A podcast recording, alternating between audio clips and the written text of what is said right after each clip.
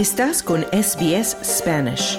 Encuentra más historias fascinantes en sbs.com.au barra Spanish.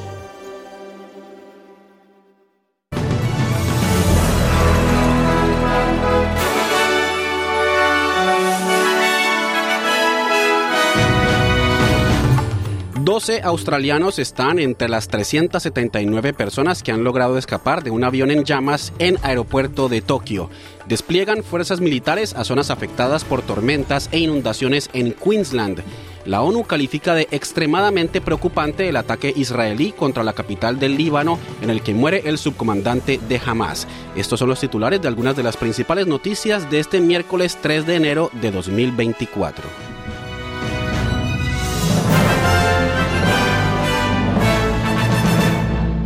Y empezamos con noticias internacionales. Las 379 personas a bordo de una aeronave de Japan Airlines han logrado escapar del avión en llamas después de una colisión con una aeronave de la Guardia Costera en el aeropuerto Haneda de Tokio, que ha ocasionado la muerte de cinco de los seis tripulantes de la nave más pequeña.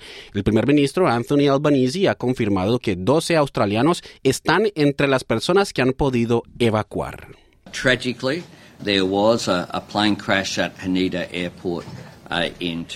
Trágicamente ha habido un siniestro aéreo en Haneda, en Tokio. Entendemos que había 12 australianos a bordo de ese vuelo de Japan Airlines, pero todas esas personas están a salvo y contabilizadas. Sin embargo, cualquier australiano que necesite asistencia consular de emergencia puede comunicarse con el Centro de Emergencia Consular de 24 horas del gobierno australiano, decía Albanese. Imágenes de la cadena pública japonesa NHK muestran que el avión estalla en llamas mientras va por la pista. Videos compartidos en las redes sociales muestran a los pasajeros gritando dentro de la cabina llena de humo del avión y escapando por un tobogán de evacuación. Noriyuki Aoki, director ejecutivo de Japan Airlines, afirma que han iniciado una investigación para esclarecer las circunstancias del siniestro.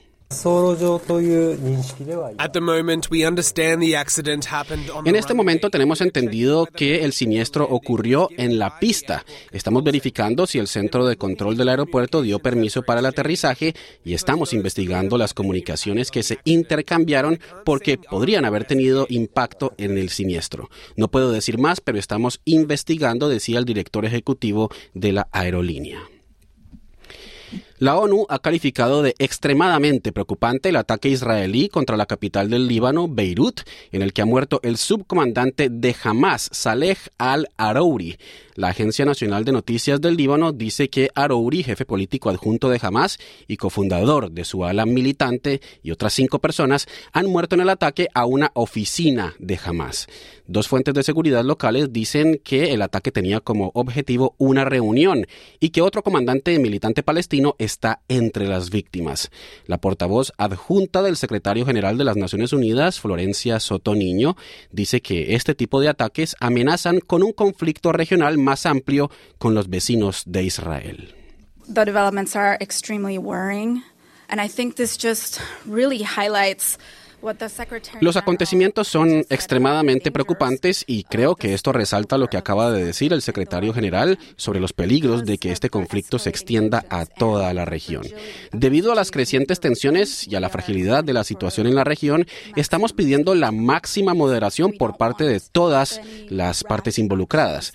No queremos ninguna acción precipitada que pueda desencadenar más violencia, decía la portavoz adjunta Soto Niño. Mientras tanto, manifestantes palestinos en toda Cisjordania han salido a las calles después del asesinato del líder de Hamas. Desde que inició el bombardeo israelí en Gaza tras el ataque de Hamas el 7 de octubre, una encuesta de opinión en tiempos de guerra muestra que el apoyo a Hamas en Cisjordania ha aumentado drásticamente. El 44% de los encuestados ha dicho que apoya al grupo a principios de diciembre, un aumento significativo respecto al 12% en septiembre. Manifestantes en Ramallah, Jenin, Hebrón y Arouras, la ciudad natal de Saleh al-Arouri, han marchado en su honor. La hermana de Arouri, Um Kataiba, dice que considera un honor para él morir por su causa. Thank God. Gracias a Dios. Esto es un honor de parte de Dios. Su martirio es un honor. Él solía desear el martirio y no nos sorprende, ya que este es el método de la ocupación de Israel. La ocupación no se salta ningún mal. ¿Es esta una sorpresa? No lo es. Es natural para la ocupación, pero gracias a Dios. Cada niño en Palestina es un líder y habrá líderes más fuertes y seguirán sus pasos, decía Um Kutaiba. El creciente desastre humanitario en la franja de Gaza sigue pasando factura a los civiles que han sufrido los bloqueos y bombardeos durante más de 12 semanas. El Programa Mundial de Alimentos de las Naciones Unidas estima que el 26% de los habitantes de Gaza, es decir, 576.600 personas, se enfrentan al hambre y existe el riesgo de que se produzca una hambruna en los próximos seis meses si la situación actual persiste.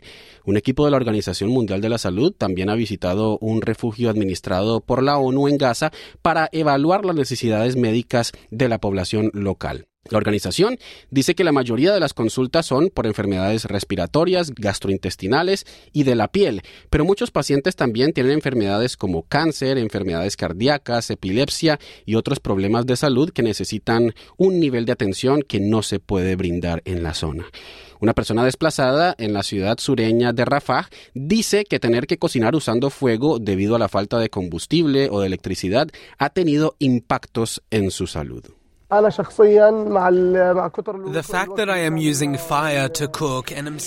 El hecho de que estoy usando fuego para cocinar y estar parado frente a él todo el día me ha causado serios problemas en el pecho. Siempre estoy tosiendo. Los niños, por otro lado, son en su mayoría los afectados por la falta de limpieza y terminan con gripe estomacal debido al agua potable sucia, los baños están sucios y el agua que corre en ellos también está sucia, decía el desplazado en Rafa. En información de Australia, el ministro de Gestión de Emergencias, Murray Watt, dice que el ejército ha sido desplegado para ayudar con los esfuerzos de recuperación en las zonas afectadas por tormentas e inundaciones del sureste de Queensland, después de que el gobierno estatal se diera cuenta de que sus recursos no son suficientes. Se han desplegado tropas de la Fuerza de Defensa Australiana en todo el estado, mientras las autoridades continúan trabajando para restablecer el suministro eléctrico en unas 11.000 viviendas. Aunque la oficina de Meteorología dice que lo peor del clima salvaje ha pasado, es probable que durante el resto del día haya lluvias intensas en la mayor parte del estado. El ministro Murray Watt ha dicho al programa Sunrise de Channel 7 que el gobierno de Queensland asumió al principio que tenía la capacidad de responder a los riesgos de inundaciones, pero que cambió de táctica una vez que llegó la magnitud del clima severo. Habíamos estado en conversaciones diarias con el gobierno de Queensland sobre cuáles eran sus necesidades y hasta que llegaron las fuertes lluvias, su opinión era que tenían suficientes recursos disponibles a través de sus propios recursos estatales y trayendo aquellos interestatales para poder hacer frente a la situación. Pero cuando también tuvimos fuertes lluvias que agravaron la situación, fue entonces cuando se necesitaba la fuerza de defensa, decía el ministro Watt. thought.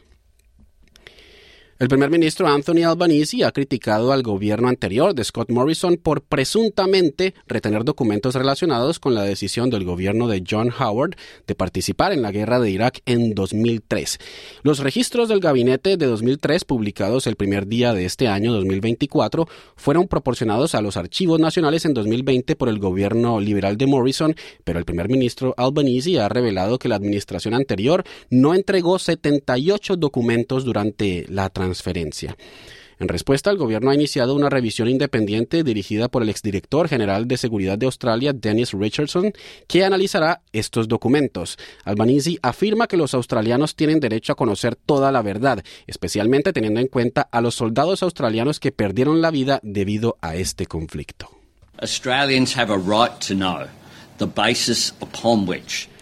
Los australianos tienen derecho a saber las bases sobre las cuales Australia fue a la guerra en Irak. Australianos perdieron la vida durante ese conflicto y sabemos que algunas de las razones declaradas para ir a la guerra no eran correctas en términos de las armas de destrucción masiva que supuestamente Irak tenía en ese momento, decía Albanese. Ahora pasamos a noticias de Latinoamérica. Las autoridades mexicanas han confirmado que el pasado sábado un grupo armado secuestró a 31 migrantes que viajaban en un autobús del operador privado de autobuses Grupo Senda en el norte de México.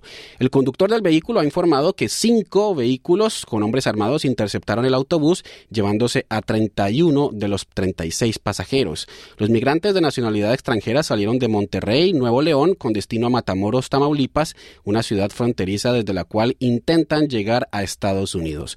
Los cinco pasajeros restantes de nacionalidad mexicana y los conductores fueron escoltados hasta Matamoros, según ha indicado el vocero de Seguridad Nacional Jorge Cuellar.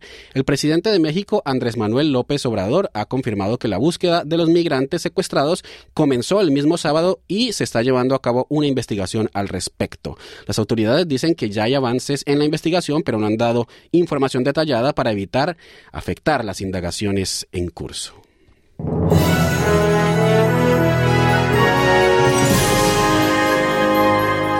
Y en el pronóstico del tiempo para hoy, Sydney tendrá una temperatura máxima de 29 grados y un cielo mayormente soleado. Melbourne, una temperatura máxima de 27 grados con lluvias y posible tormenta. Brisbane, una máxima de 30 grados con algunas lluvias. Perth, una temperatura máxima de 33 grados y un cielo soleado. Adelaide, una máxima de 27 grados con posibles lluvias. Hobart, una temperatura máxima de 24 grados con algunas lluvias. Canberra, una temperatura máxima de 29 grados con lluvias y posible tormenta. Y Darwin, una temperatura máxima de 35 grados con posibles lluvias y tormenta. Hasta aquí el boletín de noticias. Te invitamos a seguir en la sintonía de SBS Audio Australia en español. Mañana otro boletín a la una.